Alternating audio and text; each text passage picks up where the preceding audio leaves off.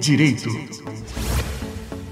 O podcast que explica o direito do trabalho no dia a dia.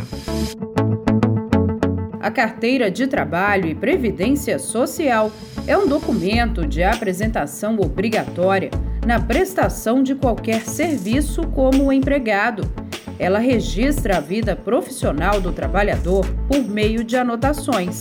Mas o que deve ser anotado na carteira de trabalho? Saiba mais agora. Devem ser anotados na carteira de trabalho a data de admissão, a remuneração e as condições especiais, se houver. Também devem constar informações sobre férias, data de desligamento e alteração de salário e cargo. O empregador tem cinco dias para fazer as anotações e devolver a carteira ao empregado que for contratado. Se o prazo não for respeitado, o empregador pode ser multado. As anotações devem ser feitas na data base quando solicitado pelo trabalhador, no caso de rescisão contratual ou quando necessária comprovação na Previdência Social.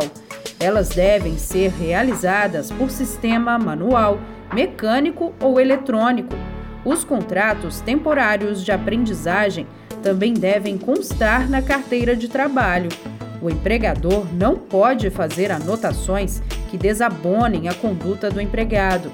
Em caso de utilização da carteira digital, os registros eletrônicos feitos pelo empregador equivalem às anotações registradas na carteira física.